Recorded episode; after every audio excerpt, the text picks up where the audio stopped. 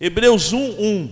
Interessante que o livro de Hebreus, ele fala, o tema desse livro fala da superioridade de Jesus, né? da superioridade absoluta, que Jesus é maior do que tudo, do que todos, Ele é o Senhor, Ele é o Rei dos Reis. E o texto diz assim: por muito tempo Deus falou várias vezes e de diversas maneiras a nossos antepassados por meio dos profetas. E agora, nesses últimos dias, ele nos falou por meio do seu filho Jesus. Amém? Ele falou na, na antiguidade para os antepassados através dos profetas de várias maneiras, mas hoje ele tem falado através de Jesus, o seu filho, o qual Deus, ele designou como herdeiro de todas as coisas e por meio de quem criou o universo. Amém? Deus vai falar hoje através de Jesus com você. Amém? Fala para quem está do seu lado, aproveitar que é um culto presencial, né? Não podia perder essa chance. Fala para quem está do seu lado, Deus vai falar contigo hoje. Em nome de Jesus, através de Jesus, o seu filho. Glória a Deus. Vamos orar por isso? Pai amado, Pai querido, fala conosco nessa noite, não só aqui na igreja, mas, ó Deus, em casa, onde quer que esse querido esteja assistindo o culto, no Facebook, no YouTube, o Senhor possa estar falando tremendamente, Pai. Nós queremos, nós na verdade precisamos ouvir a Tua voz. Fala ao nosso coração. Te pedimos, te agradecemos e te louvamos. No nome de Jesus. Amém. Amém. Eu desde novo convertido, eu aprendi que nas orações, sempre em nome de Jesus, mas ao final das orações eu deveria já agradecer. É uma atitude de fé né? Você pede alguma coisa e já pela fé você já agradece. Então eu tenho feito isso, pela fé eu creio, eu faço uma oração, algum pedido, alguma situação, eu já agradeço. Em nome de Jesus, pela fé eu agradeço. Então eu já estou agradecendo que o Senhor vai falar aos nossos corações através da Sua palavra. Eu costumo dizer que o, o, o garçom ele é meio atrapalhado, às vezes ele derruba a comida, derruba a bandeja, mas a comida é boa. Então o alimento é bom, é a palavra de Deus. O garçom é meio, né, meia boca, mas Deus é maravilhoso e usa todos, né? Glória a Deus. A palavra de Deus, eu gostaria que você abrisse comigo lá em 2 Timóteo, segunda carta de Paulo a Timóteo, no capítulo 1, versículo 7. Na verdade, esse texto é só um pretexto para a gente entrar na mensagem. 2 Timóteo 1, 7. Eu gosto muito desse texto, gosto muito dessa passagem. Paulo está falando com Timóteo, Timóteo era um jovem pastor, ele está ali mostrando, dando orientações. É uma palavra muito boa, talvez para uma reunião de pastores, eu creio que seria muito boa. Mas é boa para nós também, que somos filhos, né? E a orientação da palavra ela serve para nós também. Todos acharam? 2 Timóteo, capítulo 1, versículo 7. Amém? Diz assim o texto: Pois Deus não nos deu espírito de covardia, mas de poder, de amor e de equilíbrio. Amém? Deus não nos deu espírito de covardia, mas de poder, de amor e de equilíbrio.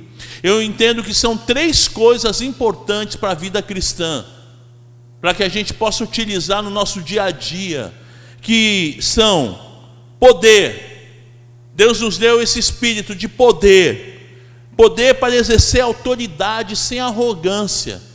Você vai orar, você vai dar uma palavra, você vai usar o poder, mas sem arrogância, porque esse poder não é nosso, é do Senhor. Amém?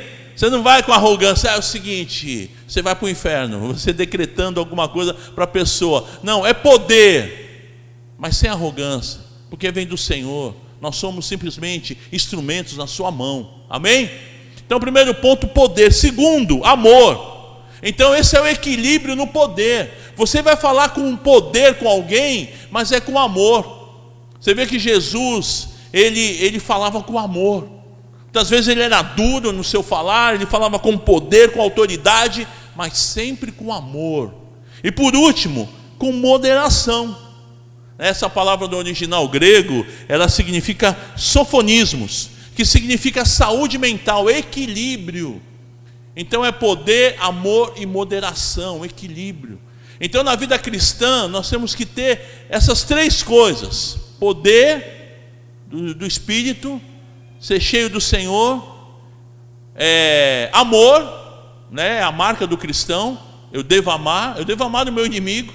Então é a marca do cristão é o amor e por último moderação, equilíbrio.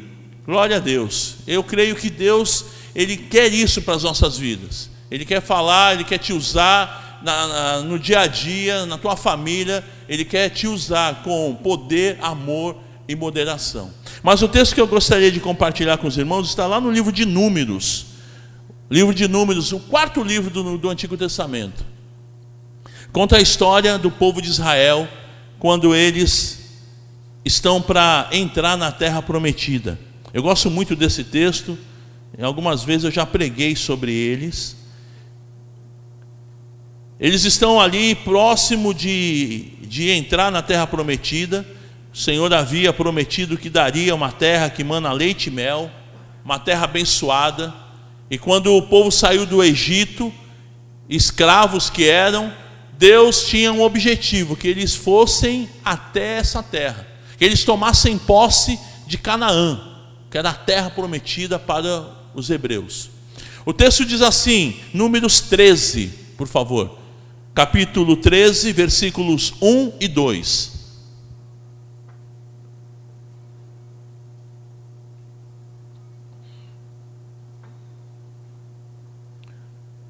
Todos acharam Números 13? Amém? Vamos ler o 1 e o 2.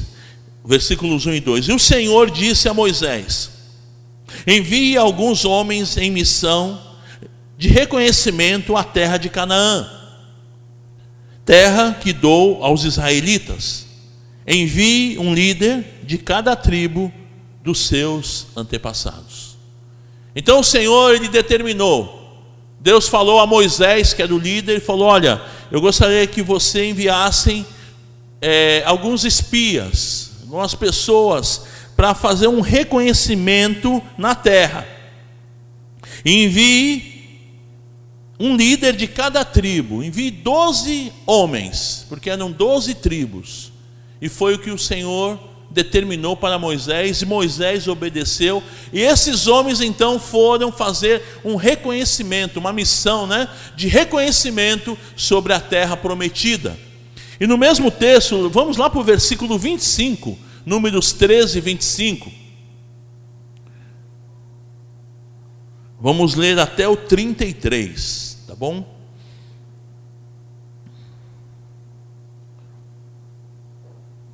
Números 13, 25 diz assim: Ao fim de 40 dias, eles voltaram da missão de reconhecimento daquela terra.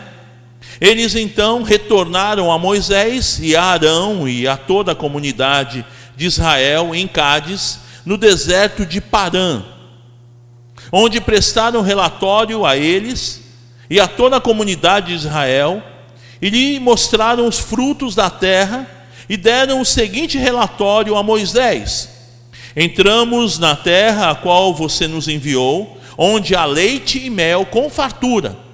Aqui estão alguns frutos dela, mas o povo que lá vive é poderoso, e as cidades são fortificadas e muito grandes. Também vimos descendentes de Anáquis, os amalequitas vivem no Neguebe, os hititas, os rebuseus e os amorreus vivem na região montanhosa, e os cananeus vivem perto do mar e junto ao Jordão. Então Caleb, um dos espias, né, fez o povo calar-se perante Moisés e disse: Subamos e tomemos posse da terra. É certo que venceremos mas os homens que tinham ido com ele disseram: Não poderemos atacar aquele povo, é mais forte do que nós. E espalharam entre os israelitas um relatório negativo acerca daquela terra.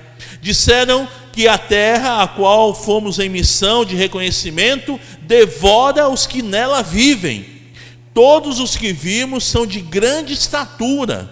Vimos também os gigantes os descendentes de Anak, de Enaque, diante de quem parecíamos gafanhotos a nós e a eles. Eu coloquei o título dessa mensagem de Síndrome de Gafanhoto. Ele se sentiu como gafanhotos, como insetos. E o texto que nós lemos inicialmente diz que Deus não nos deu espírito de covardia. Por maior que o inimigo se apresente para você, a palavra de Deus diz que o nosso adversário ele brama como o leão, mas ele não é o leão.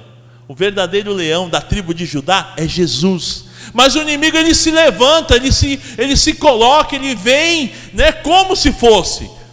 E diante dessa situação, o povo entrou ali, os espias entraram naquela terra, mas eles viram gigantes, eles viram cidades fortificadas, eles viram muitos inimigos, e eles voltaram com um relatório de temor, de covardia. E esse não é o espírito que Deus nos deu. Quem sabe essa semana é uma semana de, para você, é uma semana de desafios. E há um gigante lá fora.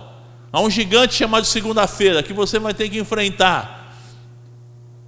E o Senhor te deu espírito de fortaleza, não de temor, mas Ele te deu um espírito de poder, de autoridade, de amor e de equilíbrio.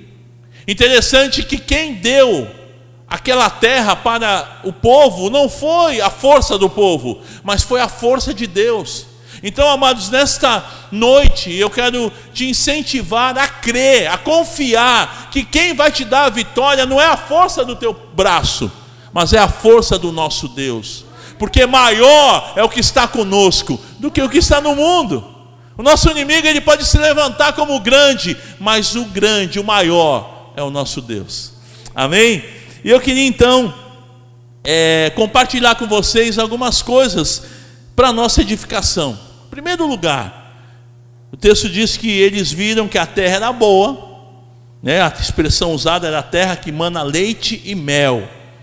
E no versículo 1 e 2 do capítulo 13, nós lemos que era a terra que eu dou aos israelitas, né? Deus falando, essa terra é a terra que eu estou dando a vocês.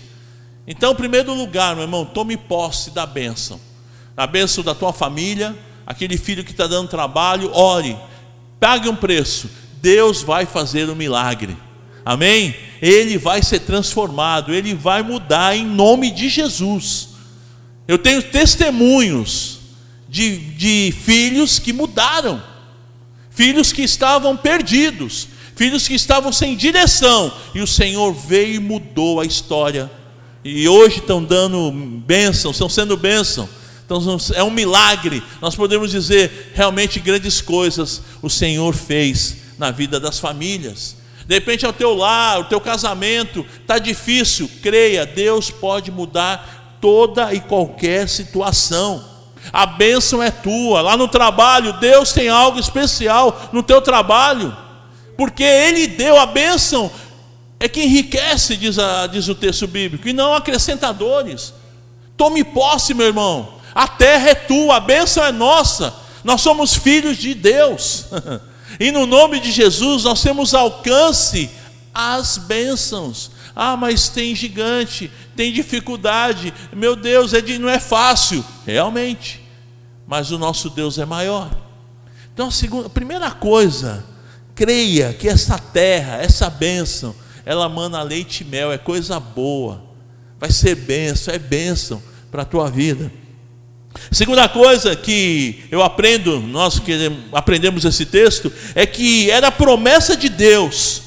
A promessa de Deus, lá em Êxodo, bem antes, Deus ele prometeu o seguinte, versículo 8 do capítulo 3, Êxodo 3, 8, diz assim: Por isso eu desci para livrá-los das mãos dos egípcios. Lembre-se que durante 40, 400 anos o povo estava sendo escravizado lá no Egito. Então Deus diz aqui que ele desceu, ele veio para trazer libertação, para tirá-los daqui, da escravidão, para uma terra boa e vasta, onde há leite e mel, com fartura.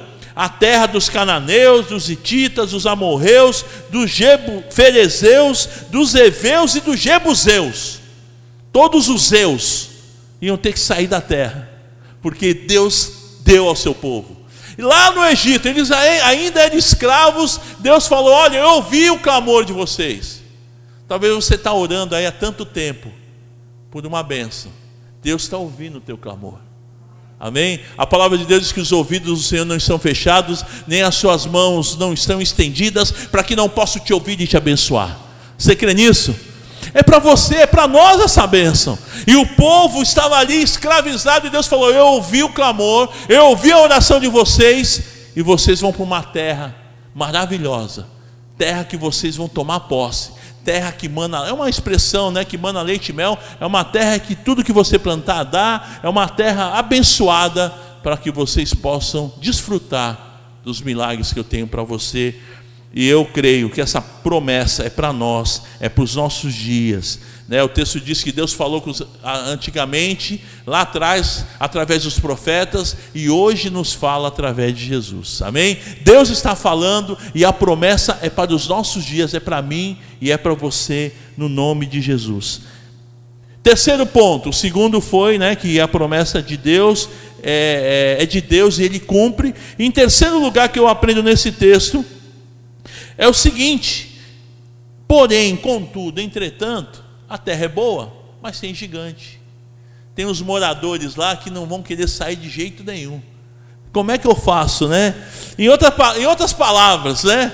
Amanhã eu vou ter que enfrentar lutas, eu vou ter que enfrentar obstáculos, eu terei problemas e desafios. Bem-vindo à vida com Deus. É natural que a gente passe por lutas, que a gente passe por dificuldades, a gente tenha desafios, e isso traz temor, amedronta muitas vezes, a gente fica meio que né, fechado, meu Deus, como é que vai ser, naquela angústia, e essa angústia eles também tiveram. Sabe por que, que eles ficaram angustiados? Porque eles não olharam para a promessa de Deus, eles não olharam para o tamanho do Deus deles, eles não lembraram. Eu sempre eu gosto daquele texto que diz que eu quero trazer à memória aquilo que me dá esperança. Então, algumas vezes que eu vou entrar em algum desafio, alguma luta, alguma dificuldade, seja no casamento, com os filhos, no trabalho, no ministério, eu lembro das vezes que Deus livrou.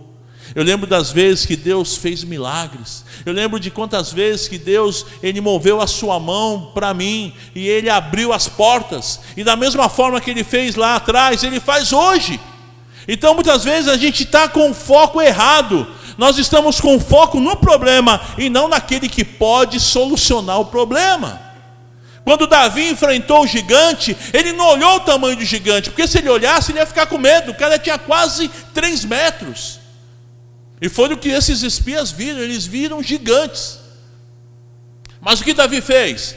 Davi olhou acima. Eu vou a ti em nome do Senhor dos exércitos. Ele sabia que o cara era muito grande mas ele foi acima. Ah, você vem a mim com, com espada, você vem a mim com lança, você vem a mim com escudo, eu vou a ti, em nome do Senhor dos exércitos. A, a dificuldade que você vai enfrentar amanhã, essa semana é grande, as lutas são grandes, o nosso Deus é maior, amém? Vai enfrentar na força do Senhor em nome de Jesus. Em quarto lugar, eu aprendo aqui na palavra que os gigantes se levantam para cair. As lutas, os obstáculos, os problemas, os, os desafios, ele vem para que eu possa superá-los, para que eu possa vencê-los, para que eu possa avançar em nome de Jesus. Ah, mas eu não sei como que vai ser isso. Eu também não sei. Mas nós temos que avançar. Não é a minha força, mas é a força do Senhor. É o Senhor que faz a obra. Eu tenho que crer. O meu papel é crer, é confiar, é como eu falava na minha oração. Eu oro e já agradeço, Senhor, obrigado, porque eu creio que o Senhor já está respondendo a minha oração. Isso é fé. E a fé é algo que você, é uma palavra tão pequena, mas que poder que tem a fé.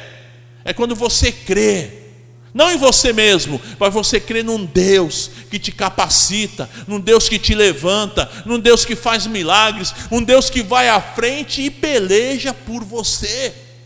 E a indignação de Caleb, também de Josué, é de que vocês não estão entendendo. Olha o que Deus fez. Deus nos tirou da escravidão de 400 anos. Deus abriu o mar vermelho. Deus mandou o maná. Deus abriu portas, agora nós estamos prontos para entrar na terra prometida e vocês estão vendo as lutas, as dificuldades. Vocês não têm que crer. E nós somos chamados de crentes. E para sermos crentes, a gente tem que crer. Pergunta para quem está falando: você é crente? Você é crente? Ele vai responder, né? Eu sou. Então creia, fala para ele. Creia. Em nome de Jesus. Glória a Deus. Os gigantes se levantam para cair. Em quinto lugar, detalhe muito importante e que é o nosso segredo, meu irmão. Esse é o nosso segredo, presta atenção. Números 13 e 16 diz assim: São esses os nomes dos homens que Moisés enviou em missão de reconhecimento do território a Oséias, filho de Num, Moisés deu o nome de Josué. Oséias significa salvação. Josué, Deus mudou o nome, né? De Oséias para Josué. Josué significa Deus é a minha salvação. A mesma raiz da palavra Jesus em hebraico. Yeshua é a mesma raiz de Josué. Salvação. E Josué, ele tipifica Jesus, aquele que levou o povo para a salvação, aquele que tirou o povo, né? Foi Moisés, mas Josué deu sequência, tirou o povo da escravidão e levou para a vida sem de libertação, para uma terra boa. E é assim que aconteceu conosco, né? Nós vencemos estávamos escravizados pelo pecado, e então Jesus entrou na nossa vida e nos, e nos trouxe salvação. Meu irmão, o nosso segredo é esse: vamos vencer, vamos superar, vamos avançar contra os gigantes no nome de Jesus. Amém? Qual é o nome que vai te dar a salvação? Jesus. Qual é o nome que vai te dar a vitória? Jesus. Jesus. Yeshua. Jesus Salvação, salvação. Louvado seja o nome do Senhor. Em último lugar, eles estavam com o sentimento de que eram gafanhotos. Tudo bem que a gente não deve se orgulhar, é, a gente deve ter um espírito de humildade, mas não desse jeito. Nós somos como gafanhotos né, Números 13, 33, a parte B, a segunda parte, eles falavam assim: ó, parecíamos gafanhotos a nós e a eles. tipo assim, nós nos sentíamos como gafanhotos, essa era a, expectativa deles, né? E eles também olhavam para nós como que, como que nós fôssemos gafanhotos. Sabe aquela situação que eu me sinto tão pequeno que eu acho que todo mundo está tá pensando que eu sou desse jeito? Que eu me sinto tão limitado que eu acho que as pessoas estão tudo olhando para mim e falam: esse cara é limitado, ele não tem condições, ele não vai conseguir. Eles estavam dessa forma, sentindo gafanhoto, com síndrome de gafanhoto. Eles haviam sido libertos da escravidão do Egito, mas a escravidão não tinha saído deles. Eles ainda se sentiam escravos, pequenos, limitados, coitadinhos. Quem sou eu? Não, não vale nada. Porém, o Senhor tinha dado a vitória. O Senhor tem te dado vitória, meu irmão. Jesus na cruz do Calvário, ele enfrentou a morte. Ele foi crucificado, ele foi maltratado. Durante toda a noite ele apanhou, ele sofreu a, a, até ir para a cruz. Ele fez tudo isso por amor às nossas vidas. Ele nos substituiu. Foi Ele, Ele foi no nosso lugar. Éramos nós, por conta dos nossos pecados, é que deveríamos ser pregados na cruz, mas o Senhor nos substituiu. Significa, meu irmão, que tudo que Ele fez foi por amor às nossas vidas. E lá na cruz, Ele não ficou morto, Ele ressuscitou ao terceiro dia. Ele está vivo, e por causa disso, quando eu creio nesse nome, eu também sou vencedor.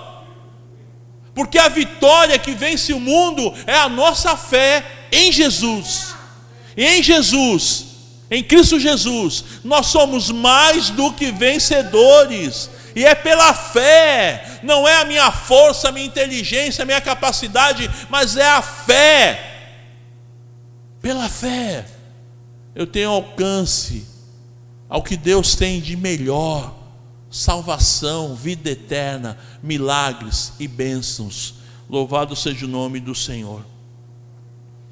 Eu queria lançar dois desafios nessa noite para a nossa edificação. Para você que já tem Jesus, o desafio e para você é que se sente como um gafanhoto.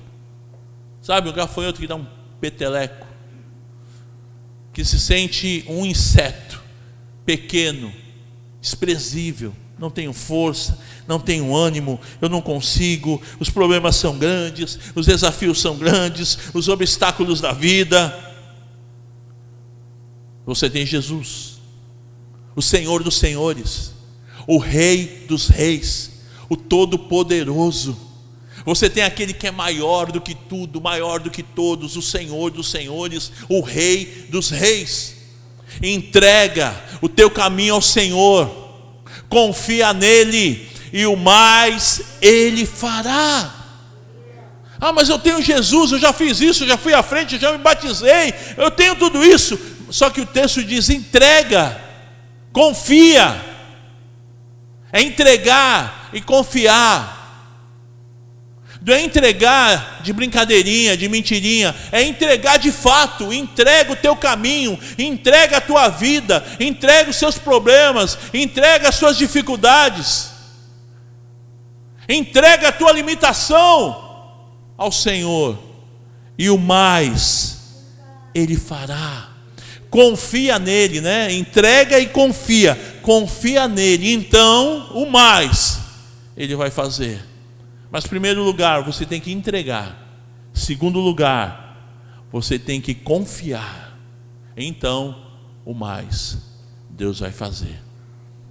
Eu queria orar com você que tomou esse desafio para si. Eu quero, Senhor, confiar, eu quero entregar eu quero depositar na tua mão a minha vida. Eu quero entregar as minhas lutas. Eu quero entregar essa pessoa, de repente é um filho, é o meu casamento, é o meu trabalho, é o meu ministério. Eu quero entregar nas tuas mãos, porque eu tenho tentado resolver do meu jeito, na minha força, da minha maneira. E o texto diz que é para entregar nas mãos de Deus, e é para confiar nele, então mais Ele vai fazer. Feche seus olhos.